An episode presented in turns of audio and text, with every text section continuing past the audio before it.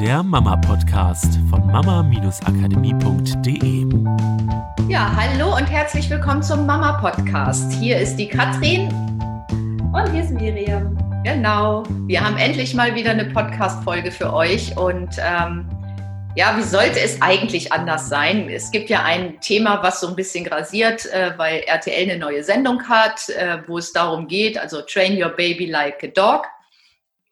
Und wir haben lange überlegt, ob wir dazu was aufnehmen oder nicht. Und wir sind jetzt aber zu dem Ergebnis gekommen, wir machen da eine kurze Folge zu, weil ähm, wir wissen, dass es halt Familien gibt, die vielleicht so ein bisschen am Rande der Verzweiflung sind mit ihren Kindern, die nicht mehr weiter wissen, vielleicht auch schon viel ausprobiert haben und die vielleicht, weil sie nicht mehr wissen, was sie noch tun sollen, sowas ausprobieren würden vielleicht, weil es ja auch in der Sendung sicherlich ähm, erfolgsversprechend erscheint, auch wenn ich die Sendung nicht gesehen habe.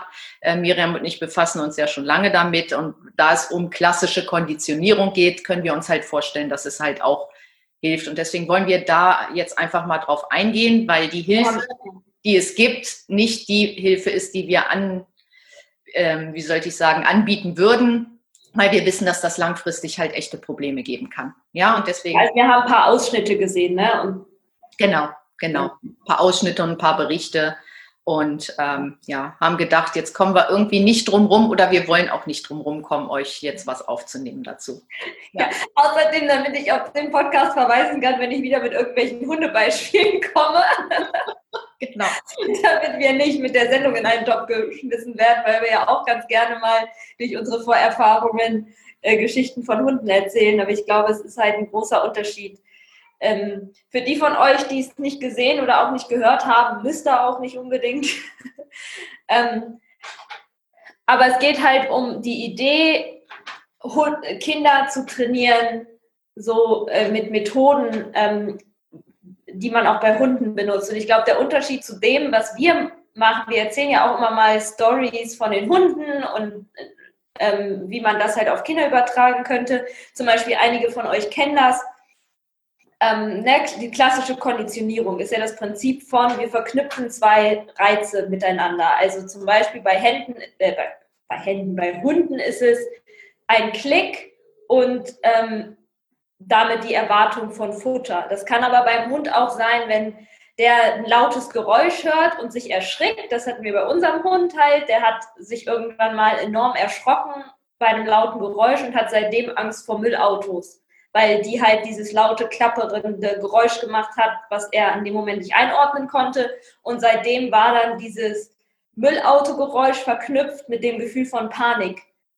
Ähm, so, und das kennen wir halt bei Kindern auch. Ja, das sind so Verknüpfungen wie ähm, Zähneputzen ist immer ein Krampf und dann ist das Kind schon im Stressmodus, wenn es nur erwartet, dass das Zähneputzen kommt, weil es einfach früher auch schon immer ein Krampf war und dann ist schon vorher diese Anspannung da und schon vorher die Bereitschaft komplett nicht vorhanden, sich die Zähne putzen zu lassen. Ähm, und natürlich macht es dann Sinn, äh, zu schauen, wie kann ich dem Zähneputzen wieder eine positive Bedeutung geben. So, das sind so Sachen, da können wir halt auch von den Hunden lernen, weil wir das da beobachten können und einige auch die Erfahrungen kennen und ähm, können das auch insofern auf Kinder übertragen. Was Weil das Gehirn, und das ist der Unterschied, das Gehirn funktioniert zwar, also ich würde sagen, nicht ganz gleich, aber sehr, sehr ähnlich. Und deswegen gibt es ja auch die Versuche von früher, wenn wir die klassische Konditionierung nehmen, äh, wurde Versuche mit Hunden zum Beispiel gemacht, um mehr zu verstehen, wie das bei Menschen funktioniert oder irgendwie genau. so. Genau, letztendlich ist es ein Gehirn, das Informationsverarbeitet, Information verarbeitet. Ein Gehirn verarbeitet nun mal relativ ähnlich Informationen. Vielleicht können wir als Menschen halt zusätzlich noch sprechen, aber sowas, aber diese Sache von, da kommt eine Information rein und sie wird irgendwo gespeichert und so ist ja ähnlich. Allerdings, was wir halt niemals machen würden und was wir auch überhaupt nicht meinen, wenn wir von Hunden auf Kinder schließen, wäre, die gleichen Methoden anzuwenden. Und das ist halt das, worum es in dieser Sendung auch geht. Ne? Dass nicht nur, nicht nur genau geguckt wird, okay, was kann ich daraus lernen, sondern die gleichen Methoden werden angewandt in Form von, das Kind wird jetzt beklickert zum Beispiel. Also das heißt, das Kind lernt, ah, wenn die Mama einen Klick macht, dann kriege ich eine Himbeere. Und das wird so oft wiederholt, bis das Gehirn des Kindes verknüpft hat. Klick bedeutet was Positives, nämlich eine Himbeere, sodass dieser Klicker dann genutzt werden kann, um gezielt positives Verhalten zu belohnen im Alltag. Und das, exakt, das exakt eine 1 zu 1 Kopie von dem, was ich mit einem Hund mache. Genau. Und sagen wir mal, in der Hundeerziehung wird sowas sehr gerne eingesetzt, weil es ein, ein Prinzip von einem Belohnungssystem ist. Und es kommt draußen, sage ich mal, natürlich viel besser an, wenn ich einen Hund mit positiver Bestärkung erziehe, als wenn ich ihm mal eine auf den Kopf haue mit negativer Bestärkung sozusagen. Ähm, ja, und deswegen wird das von vielleicht von dem einen oder anderen auch als positiv hingestellt, weil ich lobe mein Kind ja. Und loben ist im allgemeinen Gebrauch ja gut angesehen. Also auch ein Kind zu loben ist im allgemeinen äh, Erziehungsratgebern oder sowas teilweise ja noch als sehr positiv behaftet. Wobei, und da haben wir ja auch schon Podcasts zu aufgenommen, Lob und Strafe halt sehr, sehr eng miteinander verknüpft sind. Und Lob und Strafe beides dafür sorgen, dass äh, sorgt, dass wir die Kinder sozusagen abhängig machen, mehr oder weniger von dem unserem Verhalten. Also loben wir oder strafen wir und das Kind versucht sich immer mehr so zu verhalten, dass es ein Lob kriegt oder keine Bestrafung bekommt.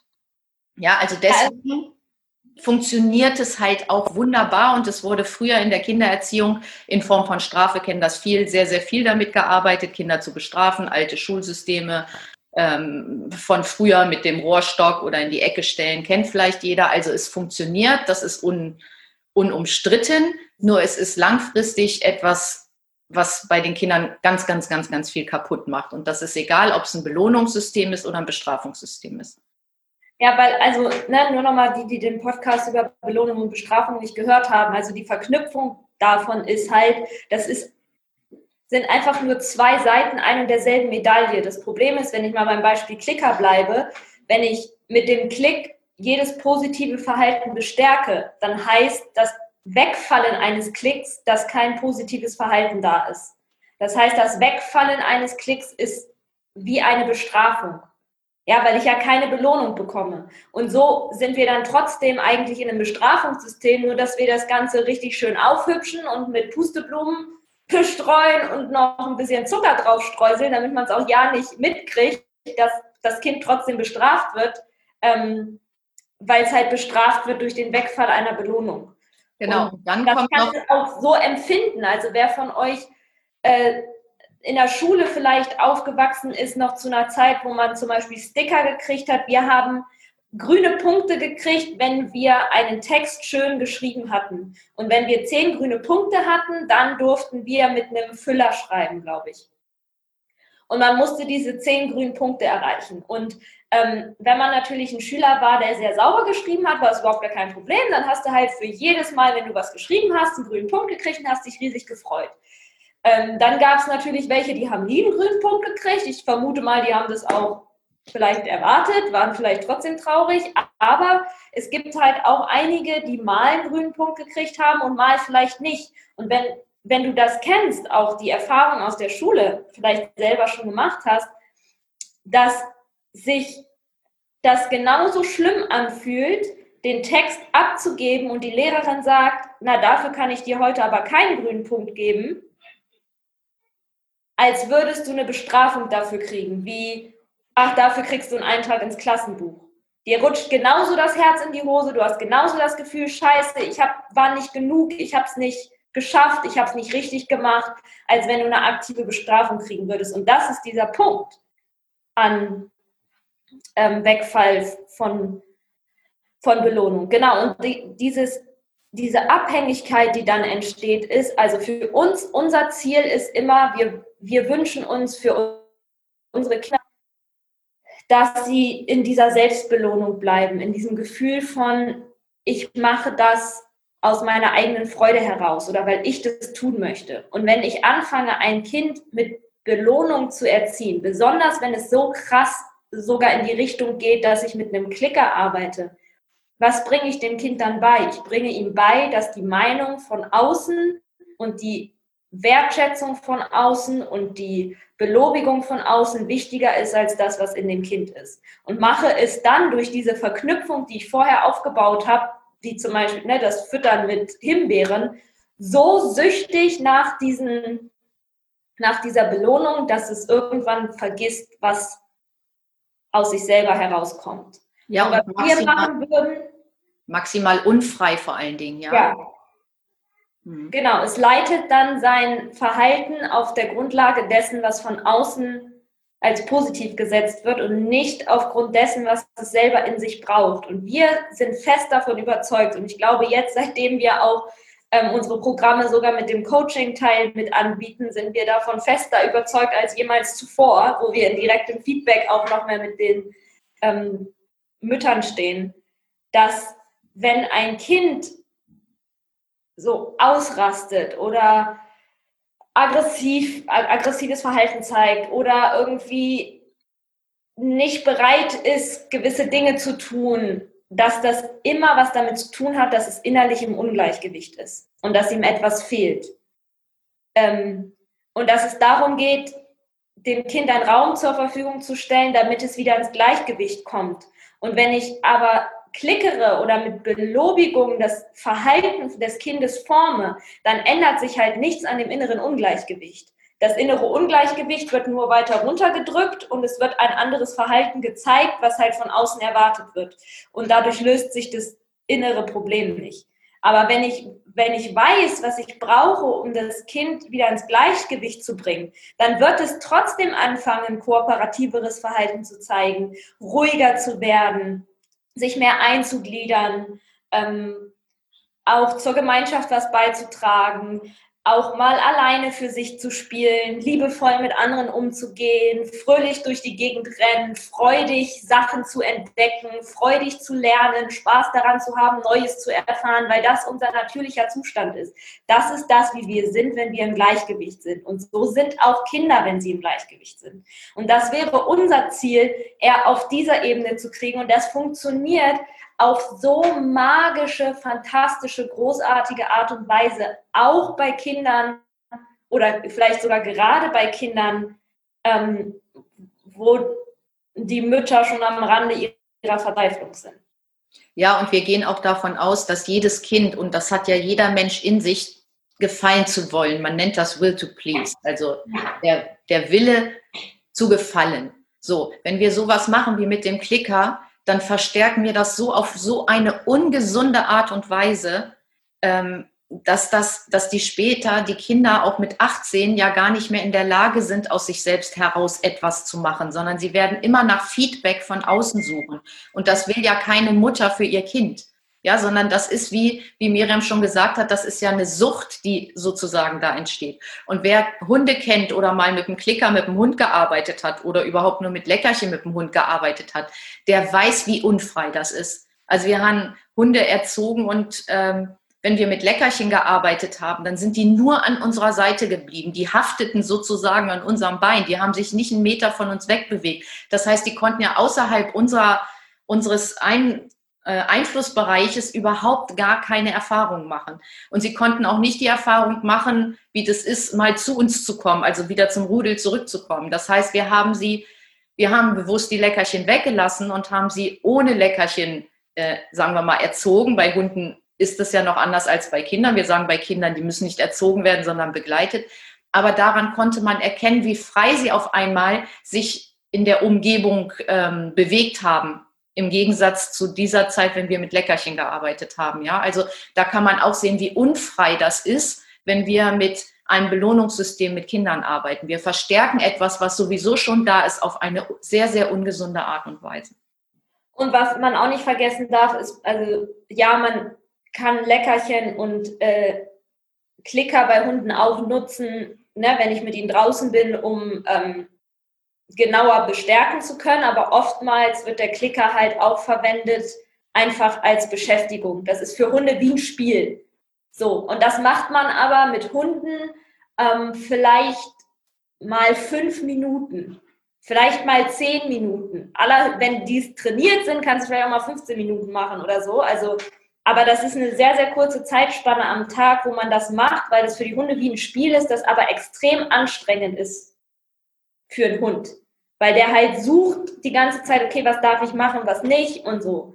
Ähm, so dass es für mich auch sogar für Hunde nicht, weil du ja auch gerade gesagt hast, weil es auch so unfrei ist, nicht die allererste Wahl der Erziehungsmethode ist, sondern auch bei einem Hund würde ich gucken, was ist das Artgerechte und wie kann ich ein Vertrauen aufbauen. Und ich gehe bei einem Hund grundsätzlich auch davon aus, dass es dadurch, dass er so ein Rudeltier ist, ein Grundverhalt, also ein, eine Grundstruktur in sich hat, die dafür sorgt, dass er zum Rudel gehören will, dass er dem Rudelchef folgen will, dass er mir vertrauen will, dass er was beitragen will und dass er bei dem Rudel auch bleiben will, dass es nicht seine Natur ist, das Rudel zu verlassen und andauernd abzuhauen.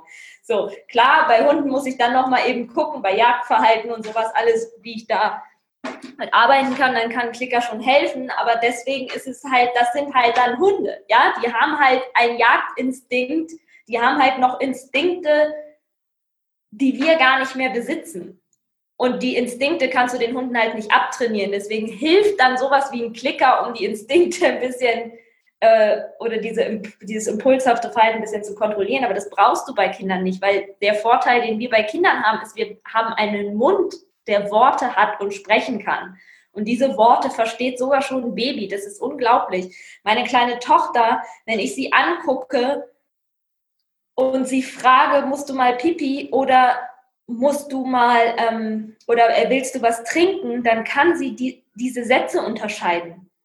Die ist ja gerade vier Monate alt und das konnte sie auch schon mit zwei und drei Monaten. Dann reagiert sie anders. Wenn ich frage, willst du was trinken und sie hat Hunger, fängt sie an zu züngeln mit der Zunge. Wenn ich sie frage, musst du mal Pipi, macht sie entweder ein bestimmtes Geräusch oder strampelt mit ihren, mit ihren Beinen. Ja, nur um dir auch nochmal bewusst zu machen, wie viel so ein Kind schon versteht, selbst wenn es selber nicht spricht.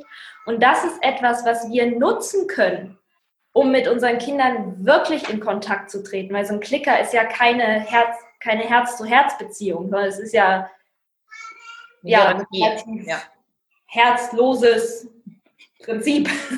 Es hat was Hierarchisches, ne? Also es ist eine Hierarchie, weil du von oben etwas überstülpst, was du von deinem Kind haben möchtest. Und immer wenn es das macht, dann bist du der König, der die Belohnung ausspricht, sozusagen. Und Miriam hat, glaube ich, was ganz Wichtiges gesagt. Wir sind zwar auch Rudeltiere und Hunde sind auch Rudeltiere, aber es geht um artgerecht. Und wir sind halt verschiedene Arten. Und deswegen ähm, würden wir nie auf die Idee kommen, ein Kind sozusagen wie ein Hund zu erziehen, auch wenn wir durch die Hirnforschung natürlich vieles ableiten, ableiten können. Das heißt, Verknüpfungen auch mal wieder auflösen können oder gucken können, wie können wir ein Kind unterstützen, wenn irgendwas sozusagen festgefahren ist. Und auf der anderen Seite auch eine Sache, die Miriam erzählt hat, das ist unheimlich anstrengend, wenn man mit einem Hund richtig mit dem Klicker arbeitet. Das ist für den Hund mega anstrengend. Und jetzt stellt euch das mal für euer Kind vor ihr, ihr macht ein Klickertraining mit eurem Kind und es ist mega anstrengend für das Kind, die ganze Zeit darauf zu achten, was will Mama, kriege ich wieder einen Klick, ich will doch wieder eine Belohnung haben. Das heißt, wir, wir sorgen ja sogar viel, viel mehr dafür, dass das Kind gar nicht mehr kooperationsbereit ist und bauen uns damit die nächste Falle. Und das sind so die Sachen, die wir, deswegen wollten wir das unbedingt aufnehmen für euch. Für ja. euch absolut ähm, nicht wollen, dass ihr euch, gerade auch wenn ihr Probleme habt, dass am Anfang ist es kurzfristig gut und dann schafft ihr euch das neue Problem. Weil uns ist ganz, ganz wichtig, diese Sachen liebevoll zu lösen. Und zwar liebevoll einmal für die Mutter und für den Vater und liebevoll auch für das Kind. Und ja, weil die Sache ist halt auch, also ne, was sind dann Probleme, die auch dadurch entstehen können? Also erstmal würde ich jetzt gar nicht mal unterschreiben, dass das auf lange Sicht funktioniert. Ich könnte mir vorstellen, dass es am Anfang für das Kind vielleicht auch ein tolles, interessantes Spiel ist und es tatsächlich dem Kind hilft, er aus so einer Negativspirale rauszukommen. Vorher wurde es immer angemeckert, auf einmal kriegt es positive Bestärkung, ist ja grundsätzlich schon mal was Gutes ja, um aus dem Teufelskreis rauszukommen. Und das erste Mal erfährt das Kind vielleicht dann, ah, guck mal, ich mache auch was Gutes. So, das ist ja grundsätzlich, ähm, grundsätzlich gut. Aber irgendwann kann es sein, dass das Kind dann, wenn es merkt, dass sein eigentliches Problem, was es in sich hat, halt trotzdem nicht gesehen wird, weil so, wie du gesagt hast, wie so hierarchisch es ja ist, sagt ja jeder Klick, mir ist wichtiger, wie du dich verhältst, als wie du dich fühlst. Weil ich, ich, ich will jetzt dein Verhalten formen und nicht darauf eingehen, was du brauchst, um jetzt mit dieser Emotion, die du gerade zum Beispiel nicht anders äh, regulieren kannst, als durch Sachen durch die Gegend schmeißen oder durch ähm, verweigern, mit etwas aufzuhören, wo, obwohl ich dich doch gebeten habe, damit aufzuhören. Ähm, das ist mir letztendlich egal, warum, was du gerade fühlst, warum du das brauchst, sondern ich will einfach, dass du dich so verhältst, dass es für mich leichter ist. Und Kinder sind für sowas extrem sensibel. Ich, das ist jetzt eine Vermutung, ich kann es jetzt gerade nicht belegen, aber ich vermute, dass es gut sein könnte, dass das Kind das irgendwann das Gefühl hat, trotzdem nicht gesehen zu werden und anfängt auch dagegen zu rebellieren oder eben sich dann besonders anpasst und immer alles richtig machen will. Ne? Wir haben oft ja diese zwei Extreme, wie so ein Kind dann reagiert. Und langfristig gesehen sind es halt auch Sachen, die ich kaputt mache. Ne? Also zum Beispiel dieses gerne lernen wollen, aus sich selber heraus. So, es kann sein, dass es dann in der Schule einfach irgendwann auch keinen Bock mehr hat auf Lernen, während ich ein Kind, dem ich ein Umfeld biete, wo es diese Erfahrung macht, dass Lernen an sich und Sachen entdecken Spaß macht. Einfach auch viel leichter da reinkommt, sich in der Schule auch mit Sachen zu beschäftigen oder sich für Sachen zu interessieren oder oder zum Beispiel auch diese Sachen sich selber zu erarbeiten und nicht immer Feedback von außen braucht, um die Aufgabe alleine lösen zu können. Selbstständigkeit. Ähm, also ich habe gesehen, ich glaube, es ist ja nicht nur das Klickertraining, sondern es sind auch solche Sachen zum Beispiel, dass dann die Idee war, hey, ich verstecke dem Kind was und dann muss es das suchen und wenn es das gefunden hat, kriegt es eine Belohnung. Also das ist so, sehr gesteuert. In, ja, und also ist ja schön für das Kind eine Beschäftigung zu suchen, wenn sich vorher damit beschäftigt hat, Sachen durch die Gegend zu schmeißen. Nur was uns auch immer wieder so wichtig ist, dass ihr das versteht, ist, es ist für ein Kind etwas ganz Natürliches und eine riesengroße Freude, sich einfach mit sich selber zu beschäftigen. Irgendwo ruhig in der Ecke zu sitzen und Erbsen zu zählen oder äh, irgendwelche Becher zu stapeln oder sich auch ein Buch anzugucken oder auch für sich alleine mal durch die Gegend zu rennen oder den eigenen Körper zu erkunden, das genießen die. Da brauche ich nicht eine Beschäftigungstherapie mit, ich verstecke meinem Kind was oder sowas machen. Oder für Kinder ist es auch eine Riesenfreude, an unserem Alltag teilzunehmen, beim Tischdecken zu helfen, sich selber was zu essen zu machen, auch schon als Kleinkind, beim Essen machen helfen. Ähm, also, dass genau wir, wir so künstliche Sachen nicht, nicht brauchen und das Kind lernt viel mehr, wenn es aus sich selber heraus diese Arten von Beschäftigungen auch findet, als wenn wir ihm das aufdrücken. Und es ist halt wieder ein Fehler, den wir Menschen, glaube ich, oft machen, ist, dass wir oft so inhaltlich denken und nicht die äußere Struktur sehen. Und ähm, ich glaube, mein Gefühl ist, dass es hier so ein bisschen passiert, so, dass anstatt halt zu sagen, okay, was kann ich von den Hunden lernen, ähm, in Form von ein Hund, wenn, ne, wir hatten das mit dem artgerecht, wenn ich einen Hund art artgerecht in meine Familie integriere und ihm das gebe, was er braucht, dann wird er mehr Ruhe ausstrahlen, dann wird er sich in die Familie gut eingliedern, weniger aggressives Verhalten zeigen, ähm, besser mit anderen Hunden umgehen können. So, wenn ich jetzt inhaltlich denke, dann würde ich mir halt angucken, was braucht ein Hund. Ah, okay, der braucht einen Rudelchef und der braucht ähm, einmal am Tag was zu fressen und er braucht ähm, Auslauf, um draußen sein Geschäft zu erledigen und ich muss ihm ab und zu den Ball schmeißen, damit er glücklich ist, meinetwegen. Also ich, könnte ich noch ganz viel mehr aufzählen wahrscheinlich, aber angenommen, das sind so die vier Punkte von, okay, dann ist es für einen Hund irgendwie annähernd artgerecht. Und wenn ich das inhaltlich sehen würde, dann würde ich jetzt halt sagen, ah, okay, das bedeutet, ich muss einem Kind einen Ball schmeißen und diesen Ball muss er apportieren. Ich gebe meinem Kind einmal am Tag einen Riesenbotsch zu essen und den Rest des Tages kriegt er nichts, weil Hunde machen das ja auch so. Ähm, die essen ja auch nicht dreimal am Tag, sondern immer nur, wenn sie mal was kriegen. Und ähm, mein Kind braucht auf jeden Fall einen Rudelchef und äh, ich gehe immer zuerst durch die Tür und lasse mein Kind als letztes gehen. Und was hatte ich noch? Achso, mein Kind soll sein Geschäft draußen erledigen. Ja, das wäre halt inhaltlich gedacht. ich habe das Gefühl, dass es hier so ein bisschen passiert, während ich, wenn ich das auf der Strukturebene mir anschaue, heißt es, ah, okay, wenn ein Hund artgerecht in einer artgerechten Umgebung ist, dann kann es kann er sich in Harmonie entfalten und gliedert sich ein. Das heißt, vielleicht wäre es auch so, wenn ein Kind in einer artgerechten Umgebung aufwächst, dass sein natürliches Wesen ist, dass es in Harmonie ist und sich eingliedert und in Freude sein, sein Leben lebt und in dieser Ruhe. Und dann muss ich aber die Frage stellen, was ist für ein Kind artgerecht? Und dann habe ich halt andere Punkte auf der Liste. So dass ich halt, ich würde jetzt halt nicht pauschal sagen, so, ähm, Kinder sind keine Hunde und deswegen können wir niemals von Hunden auf Kinder schließen. Sondern ich glaube schon, dass wir ganz, ganz viel von, auch von anderen Tieren zum Beispiel auch lernen können.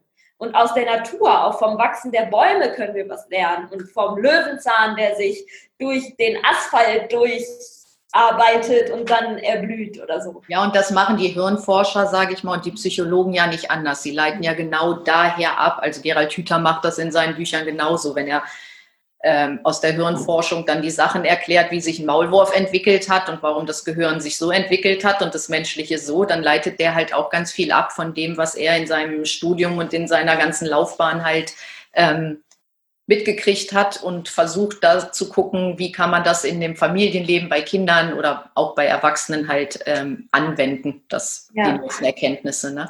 Ja, und ich glaube, das Wichtige, um das hier nochmal zu betonen, selbst wenn du gerade das Gefühl hast, bei euch geht es drunter und drüber und du hast auch schon ganz, ganz viel ausprobiert, ähm, vielleicht auch im Internet schon ganz viel gelesen und willst eigentlich gerne einen liebevollen Weg gehen, der deinem Kind auch viel Freiheit ermöglicht, hast aber das Gefühl, das funktioniert irgendwie nicht, weil dann versinkt es noch mehr im Chaos bei euch, wenn du dein Kind nicht ähm, ab und zu mal reglementierst oder mal anmeckerst oder äh, vielleicht mal irgendwie mit Macht irgendwie festhalten musst oder sowas, weil du dir nicht anders zu helfen weißt, weil die andere Alternative ist, dass du selbst verletzt wird oder das jüngere Kind, also das Geschwisterchen verletzt wird oder, oder Sachen kaputt gehen.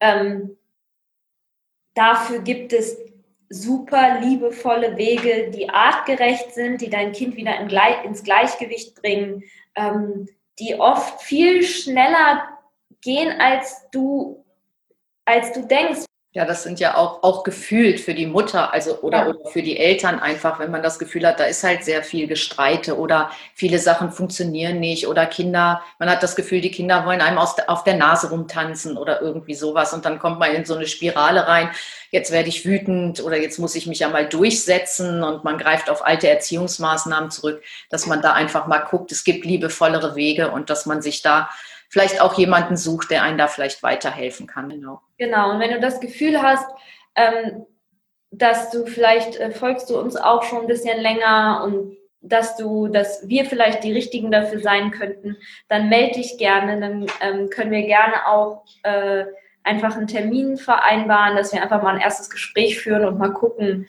ähm, dass du so ein bisschen sehen kannst, was es für liebevolle Wege für euch vielleicht geben könnte und vielleicht schon mal einen ersten Ansatz findest, der dann auch auf eure Situation passt und nicht halt eben bei irgendeiner Frage in einem Forum, die aber irgendwie nur zur Hälfte passt und deswegen die Antworten auch irgendwie nur zur Hälfte passen. Ähm, genau, also dann macht das. Wir stellen diese kostenlosen Gespräche zurzeit ähm, zur Verfügung. Wir haben natürlich auch dann unsere Kurse, wo wir dann eben über mehrere Wochen und Monate ähm, dich begleiten auf diesem Weg.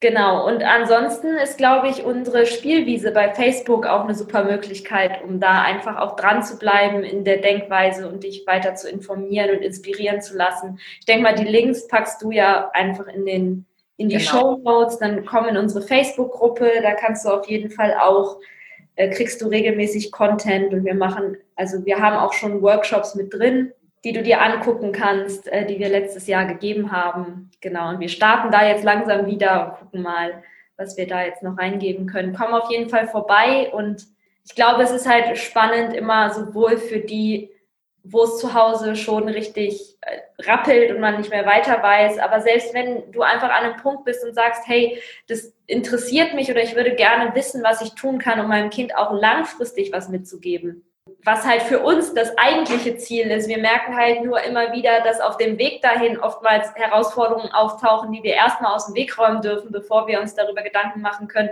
was braucht denn ein Kind, um langfristig auch als Erwachsener glücklich zu sein, ja, und sein Leben irgendwie wirklich erfüllt und auch in der inneren Freiheit zu erleben. Ja, die innere Freiheit ist für mich auch so dieses, nicht die ganze Zeit auf dieses blöde Gequassel im Kopf hören zu müssen, das einem die ganze Zeit erzählt, dass man nicht gut genug ist und wovor man alles Angst haben muss und weswegen man sich deswegen gewisse Sachen nicht traut und ähm, dass es wichtiger ist, was andere über einen sagen, als das, was man selber fühlt oder dass man sich nicht traut, Gefühle auszusprechen. Und dieses ganze Gequassel halt frei zu sein davon, ist für mich, ähm, für mich ein großes Ziel in meinem Leben und halt auch ein Ziel für die Kinder. Und wenn das was ist, wo du sagst, hey, da habe ich Bock drauf, dann ähm, ja, komm in die Facebook-Gruppe, buch dir ein Gespräch, komm in unsere Kurse, weil das ist das, worum es uns geht. Und das ist auch das, was zum Beispiel mit Klickertraining oder mit diesen ganzen, der Übernahme von Methoden von Hunden einfach nicht möglich ist, weil du mit einem Klicker eben genau so eine Stimme im Kopf installierst, die die ganze Zeit fragt, mache ich das jetzt richtig, bin ich gut genug, was denken die anderen darüber, oh Gott, ich habe keine Belohnung von außen gekriegt. Das heißt wohl, ich bin nicht gut genug. Ich habe wieder irgendwas falsch gemacht. Oh Gott, ich darf keinen Fehler machen, weil dann kriege ich keine Belohnung. Ach, das probiere ich jetzt lieber nicht aus, weil vielleicht ist es falsch. Ähm, ich bin lieber vor als der andere, weil mein Bruder, was weiß ich, hat eine Belohnung gekriegt, ich nicht. Und ich nicht. Vergleich. Genau. Ja, Vergleich. So, das sind die ganzen Sachen, die solche Erziehungsmethoden im Kopf installieren. Und ähm, wenn du das nicht willst, dass dein Kind später mal ne, dieses Dauergequassel im Kopf hat, dann ähm, genau. wir dich gerne und sind äh, gerne ein Teil dieses Weges, weil das ist unfassbar spannend und sehr befreiend auch für einen selber, weil man auch sehr viel über sich selber lernt und sich selber ganz, ganz viel von dem Gequassel befreit, während man lernt, wie man den Kindern dieses Gequassel gar nicht erst mitgibt. Genau. Und die Gruppe heißt Spielwiese für Mama-Heldinnen. Ihr könnt es auch einfach bei Facebook in die Suche eingeben und eine Beitrittsanfrage stellen und dann nehmen wir euch in der Gruppe auf. Ja, genau. Genau. Ganz ja, das war's für heute mit äh, unserer Podcast-Folge der ersten im Jahr 2021. Ja, übrigens, frohes neues Jahr! genau, frohes neues Jahr ist ein bisschen untergegangen. Macht euch ein richtig, richtig schönes, neues, tolles Jahr.